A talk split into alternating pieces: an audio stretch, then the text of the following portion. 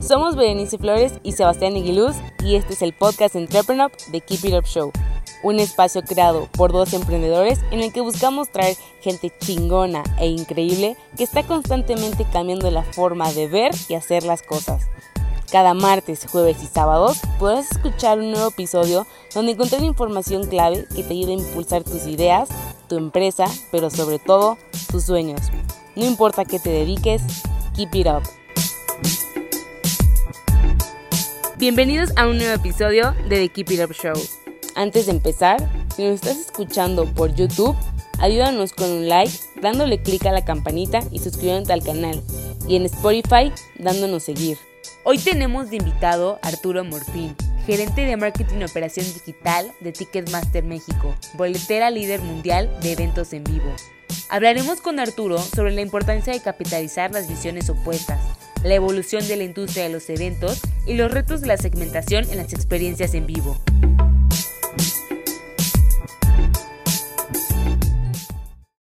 Hola, muy buenas tardes y bienvenidos a otro episodio de The Keep It Up Show. Aquí Sebastián Aguiluz, cofundador y CEO de Entrepreneur, y estoy aquí con Arturo Morfín, gerente de marketing y operación digital de Ticketmaster. ¿Cómo estás, Arturo? Todo muy bien, muchas gracias. Qué bueno, encantado de tenerte por aquí. Oye, Arturo, para los que no te conocen, no sé si nos puedes contar un poquito sobre lo que haces. Claro, eh, bueno, antes que nada, yo soy Arturo. Eh, saludos a todos los que nos ven y los que nos, los que nos escuchan. Eh, como bien decías, actualmente soy gerente de marketing y operaciones digitales en Ticketmaster, pero llevo una larga trayectoria trabajando en agencias de publicidad, proyectos asociados a mercadotecnia, publicidad digital. Llevo un poquito más de 10 años haciendo esto y bueno, es a lo que me he dedicado y profesionalmente. Y además eh, empiezo mi carrera de escritor eh, también. Eh, este año, a pesar de todo lo que ya conocemos, pude, pudo, salió una publicación de un libro donde yo participo, es una compilación de poemas eh, y estoy por avanzar con un par de proyectos más eh, editoriales, ¿no? que desafortunadamente todo se ha detenido, pero espero que a principios del próximo año podamos tener buenas noticias.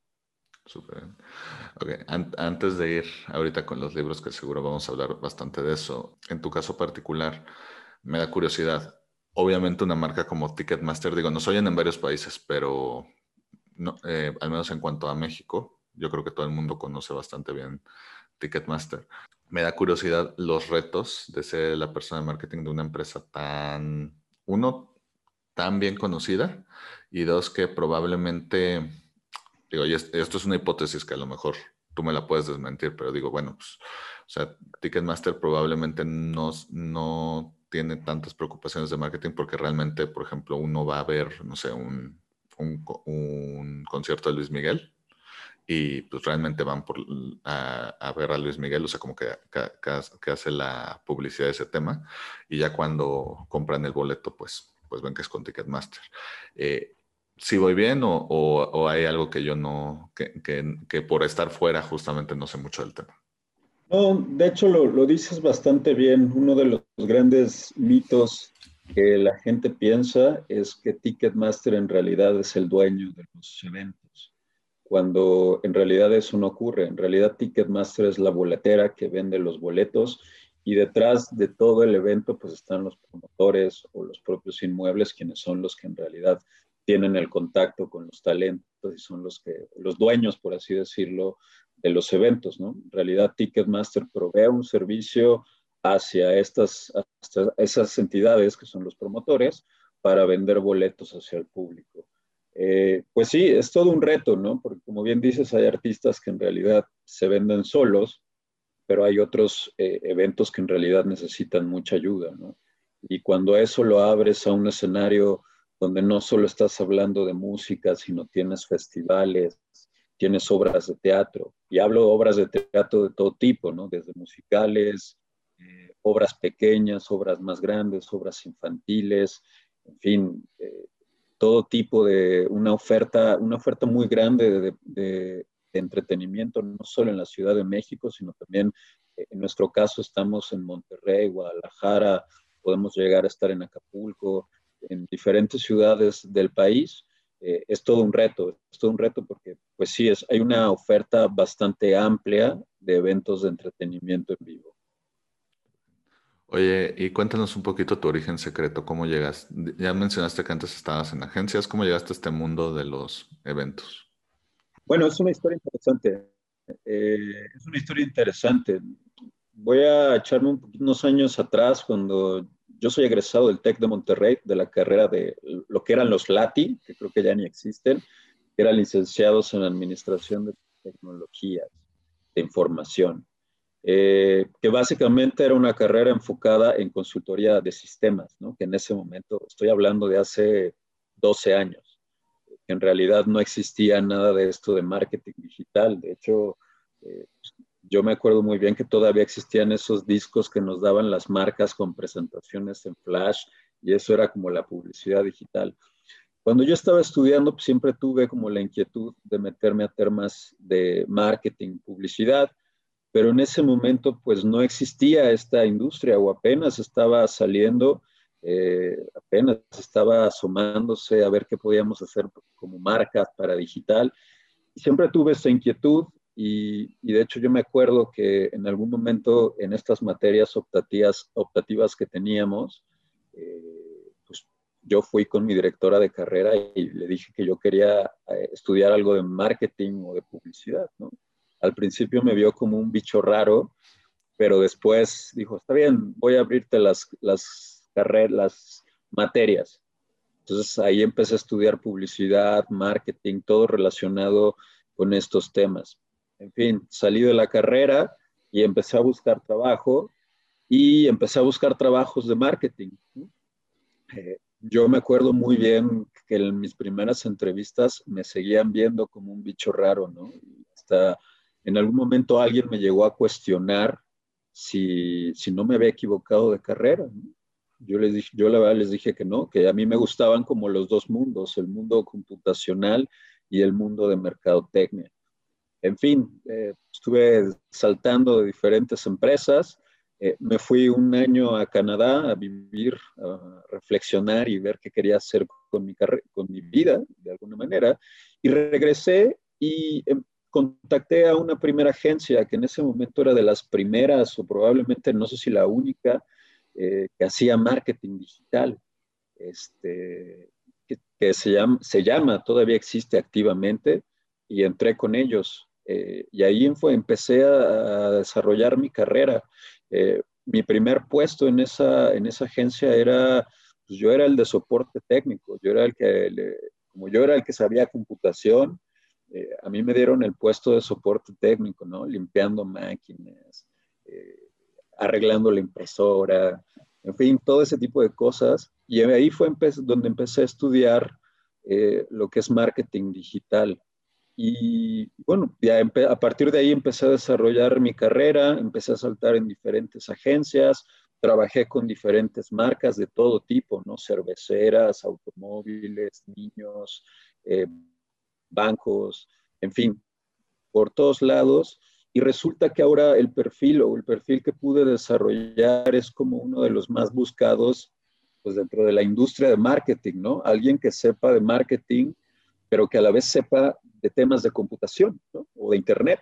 Entonces, eh, curiosamente, digo, siempre lo digo, no sé si sea así, pero de alguna manera me vi visionario en ese momento de mi carrera, cuando no, esto, no, esto del marketing digital no existía y probablemente yo habría sido uno de los primeros eh, egresados que salió con conocimiento de los dos mundos y ahora lo puedo capitalizar en, pues en lo que hago, ¿no? Tener este conocimiento de sistemas de ingeniería, pero a la vez tener esta habilidad de hacer marketing y publicidad, ¿no? Se, se juntaron los dos mundos y ahora resulta que el mundo es lo que, lo que está pidiendo, ¿no? Personas que tengan como este perfil eh, en este tipo de empleos. Una de las industrias que más afectadas fueron en 2020 fue justamente la industria de eventos. Yo lo sé de primera mano por todo lo que nosotros hacemos. Y normalmente dicen que mientras más grande la empresa, más difícil es el ajuste. En caso de, Ticketmaster, ¿cómo, ¿cómo se reinventaron, cómo se prepararon para la tormenta? Porque pues, yo creo que es un escenario que nadie concebía, ¿no? De la, de la noche a la mañana ya no puedes reunir a gente en un solo lugar, sobre todo en lugares cerrados. Eh, es correcto, definitivamente eh, a la industria del entretenimiento lo golpeó tremendamente el tema del coronavirus. Eh, definitivamente tuvimos o se tuvo que voltear a, a, plataformas digitales, ¿no? Hoy lo que te puedo decir es el streaming o el formato de streaming ha sido lo que se ha utilizado. pues no solo, no solo Ticketmaster, sino la industria entera. Yo te diría, y voy a hablar a nombre de la industria y de lo que conozco la industria, eh, se tuvo que voltear rápido a adaptarse a este formato. Eh, ahora sí que, aunque no quisieras, eh, tuvimos que, se tuvo que voltear, ¿no? Desde lo que decía, los promotores, los que vendemos boletos y hasta el mismo público, ¿no? sabemos, o al menos yo sé bien, que nunca va, un streaming nunca va a reemplazar un evento en vivo, la magia que hay dentro de un evento en vivo pero sigue siendo una oferta y es la oferta de entretenimiento que hay. Hay streamings maravillosos, eh, es una producción impecable y al final lo que está atrás siguen siendo nuestros artistas favoritos.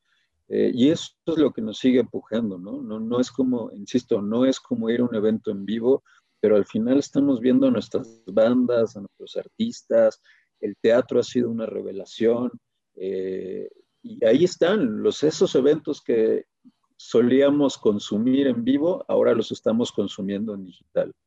Oye, y por ejemplo, tú que vienes del mundo de las, de las agencias y ahora entraste a este mundo empresarial, independientemente de todo lo que ya hablamos de 2020, ¿cuáles son las grandes enseñanzas que te ha dado entrar a este mundo de los eventos, de las experiencias en vivo, del entretenimiento?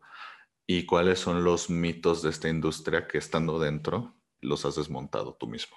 Creo que una de las grandes cosas que yo he visto y he aprendido en mis años en la industria, llevo, estoy por cumplir cuatro años trabajando en relación al entretenimiento en vivo, eh, es justo la conexión que existe entre lo digital y lo en vivo, ¿no? Eh, digo, como bien decía, a lo mejor no es lo mismo poder eh, vivir un evento en vivo a un streaming, pero al final la forma en que te puede complementar una experiencia a lo digital eh, es algo muy valioso y más en estos momentos. ¿no?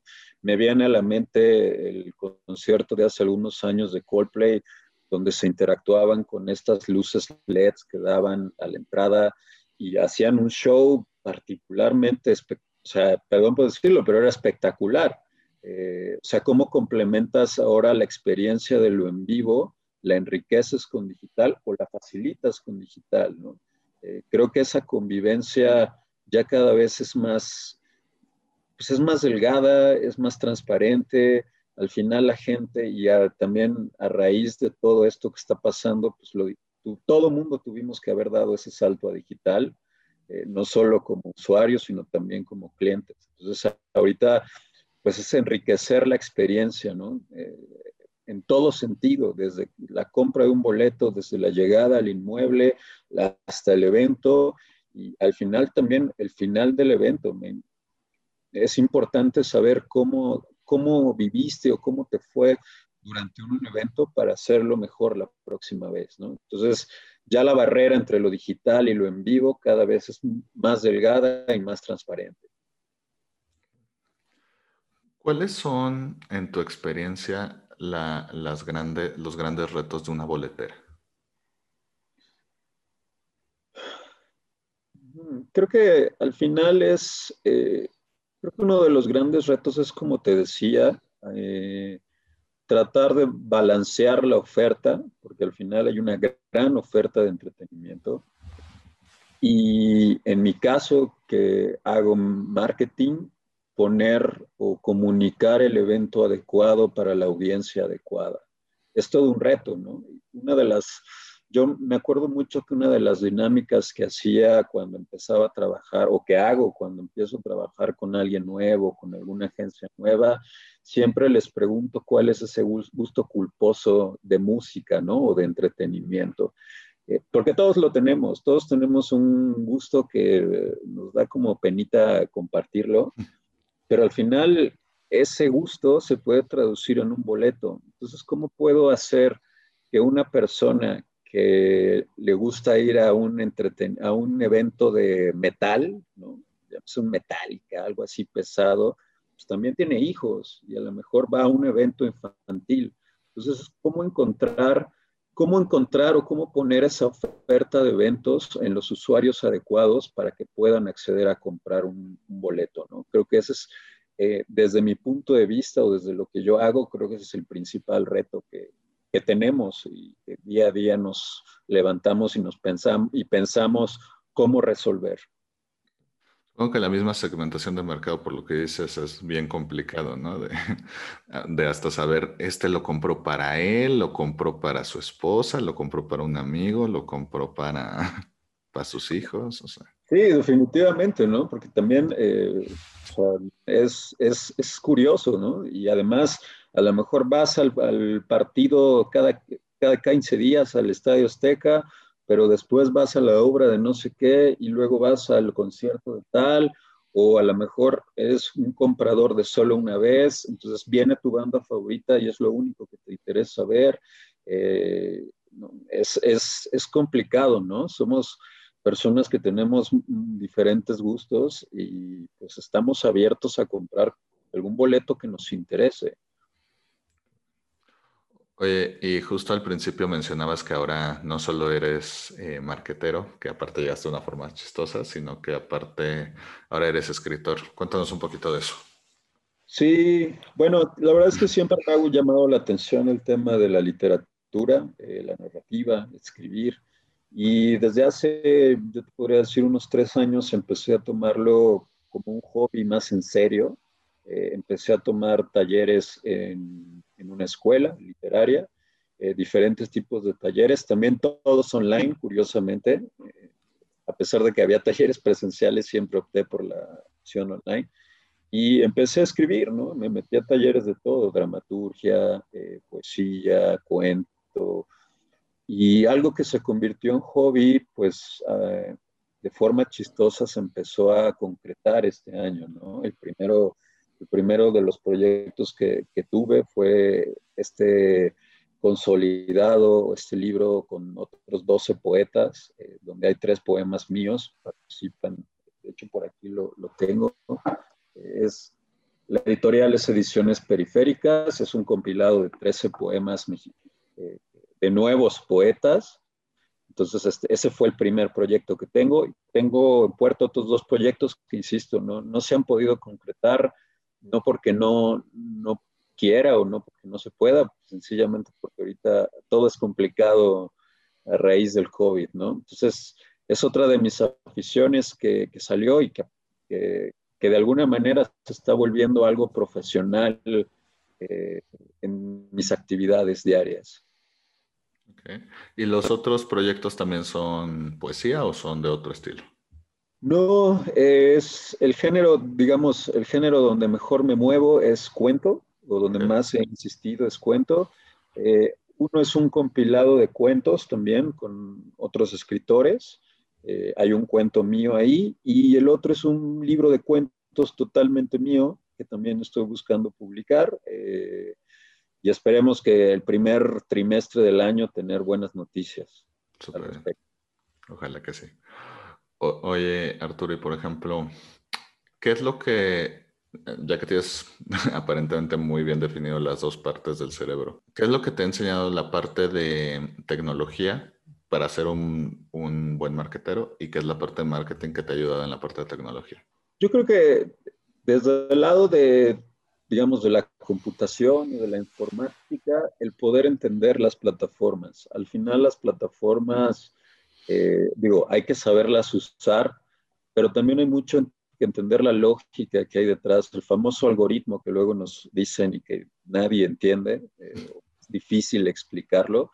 Eh, creo que es importante tener esa, esa base de conocimiento, el por qué, una, por qué una plataforma funciona así o cómo poder llevarla a otro nivel y que no solo se quede en una, en una versión estándar, ¿no? Eso en realidad me ha ayudado para aplicar los conocimientos de marketing, ¿no? Poder saber hasta dónde uno le puede exprimir a la plataforma para poder tener los mejores objetivos o los mejores, eh, las mejores metas eh, en temas de marketing. Y por el otro lado, el marketing es siempre buscar el cómo sí, ¿no? Creo que uno de los grandes, eh, una de las grandes lecciones que me ha dado marketing es el buscar cómo sí hacer las cosas. si a lo mejor no es de la forma que estabas esperando, probablemente hay una forma alterna, una forma diferente. Entonces, una de las grandes cosas que aprendí del marketing es cómo sí lograr hacer algo. ¿no? Creo que eso es algo que un buen marketero debería tener. El, siempre estar buscando cómo hacer algo eh, que quieres hacer, ¿no? O que necesitas hacer. Oye, ahorita que tocaste el tema de algoritmos, creo que es una palabra que muchos escuchamos, que que algunos no saben bien qué conlleva y como tú dices, es algo muy difícil de explicar, pero de cómo funciona. Pero para los que estén aprendiendo un poquito de cero de que hay un algoritmo en redes sociales, etcétera, no sé si nos puedes contar, no necesariamente cómo funciona, pero en qué consiste para que la gente lo tenga en cuenta. Pues mira, más que contarte del algoritmo, es creo que les podría dar como una recomendación. Eh, si te vas a, si en realidad hay alguien que haya, que alguien que se quiera dedicar a esto, creo que es importante eh, meterse a aprender la plataforma. Eh, afortunadamente digital y marketing digital, eh, marketing digital, perdón, todo es de autoaprendizaje. en realidad, si quieres aprender a usar Google, te metes a buscar Google y Google tiene una serie de tutoriales y hasta tiene certificaciones donde te enseña a utilizar la plataforma. Mismo caso que Facebook y mismo caso que todas las plataformas. Es importante, sí, sí es importante saber utilizarlo, ¿no?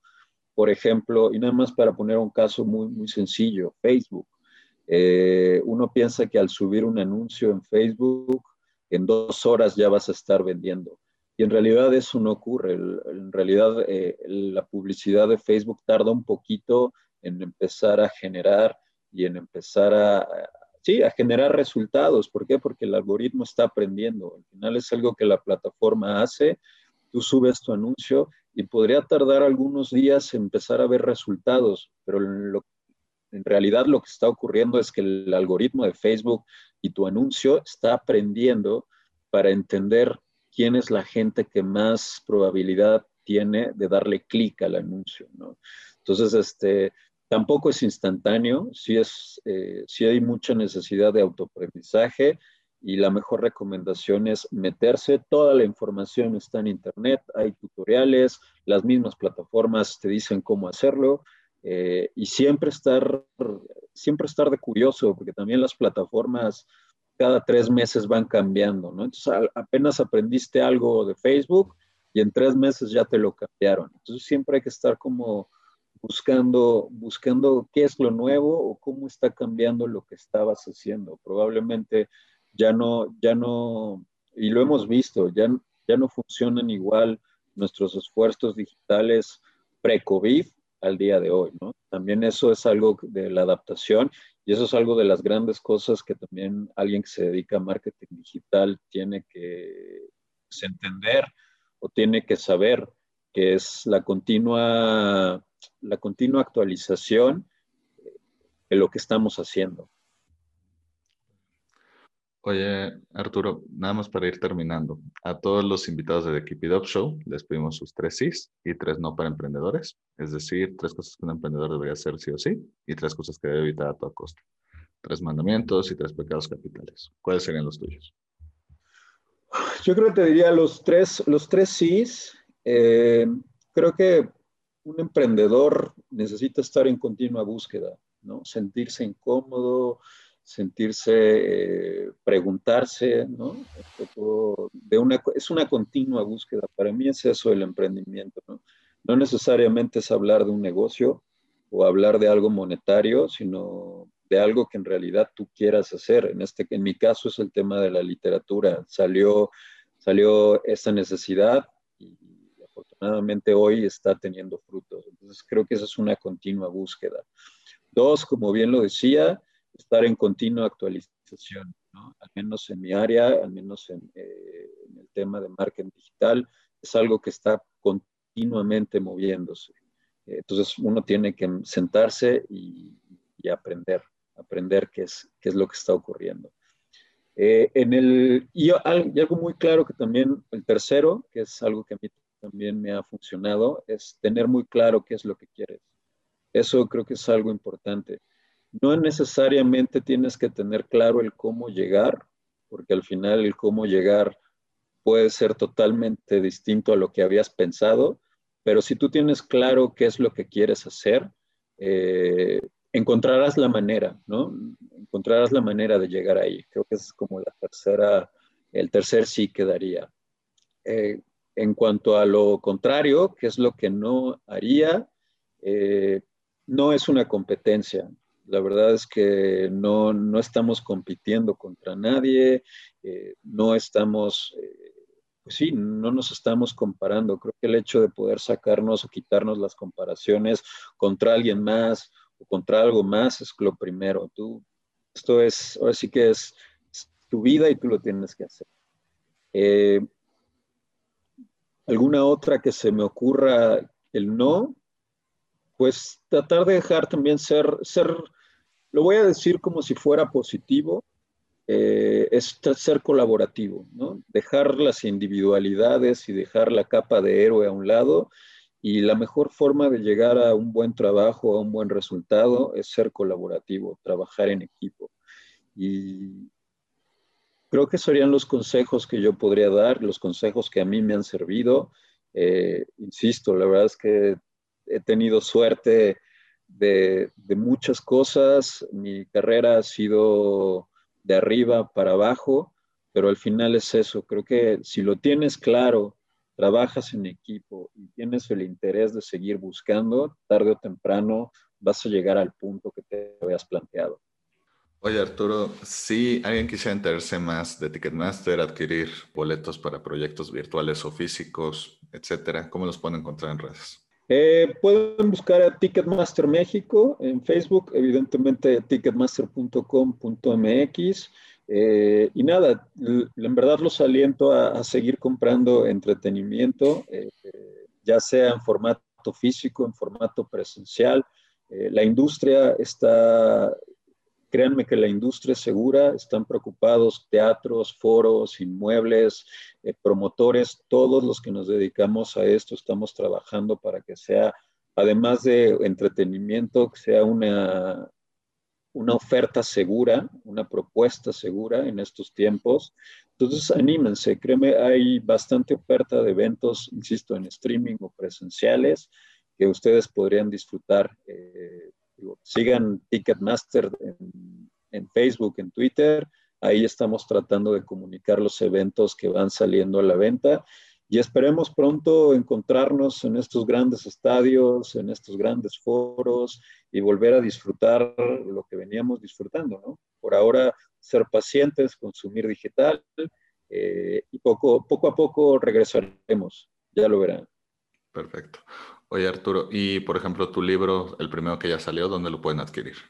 Eh, el primero que ya salió, eh, esto de poesía, es con ediciones periféricas. Lo pueden buscar en internet. También la distribución ha sido difícil, por lo que ya sabemos, pero contactando ediciones periféricas en Facebook lo pueden, lo pueden buscar. Eh, bueno, si quieren más información, el siguiente libro de cuentos también va a salir con ellos, la antología de cuento. Saldrá con ellos próximamente. No tenemos fecha, pero espero que sea pronto. Súper bien. Oye, Arturo, pues te quiero agradecer por tu tiempo. Espero te la hayas pasado también como nosotros y como hacemos el programa. Keep it up.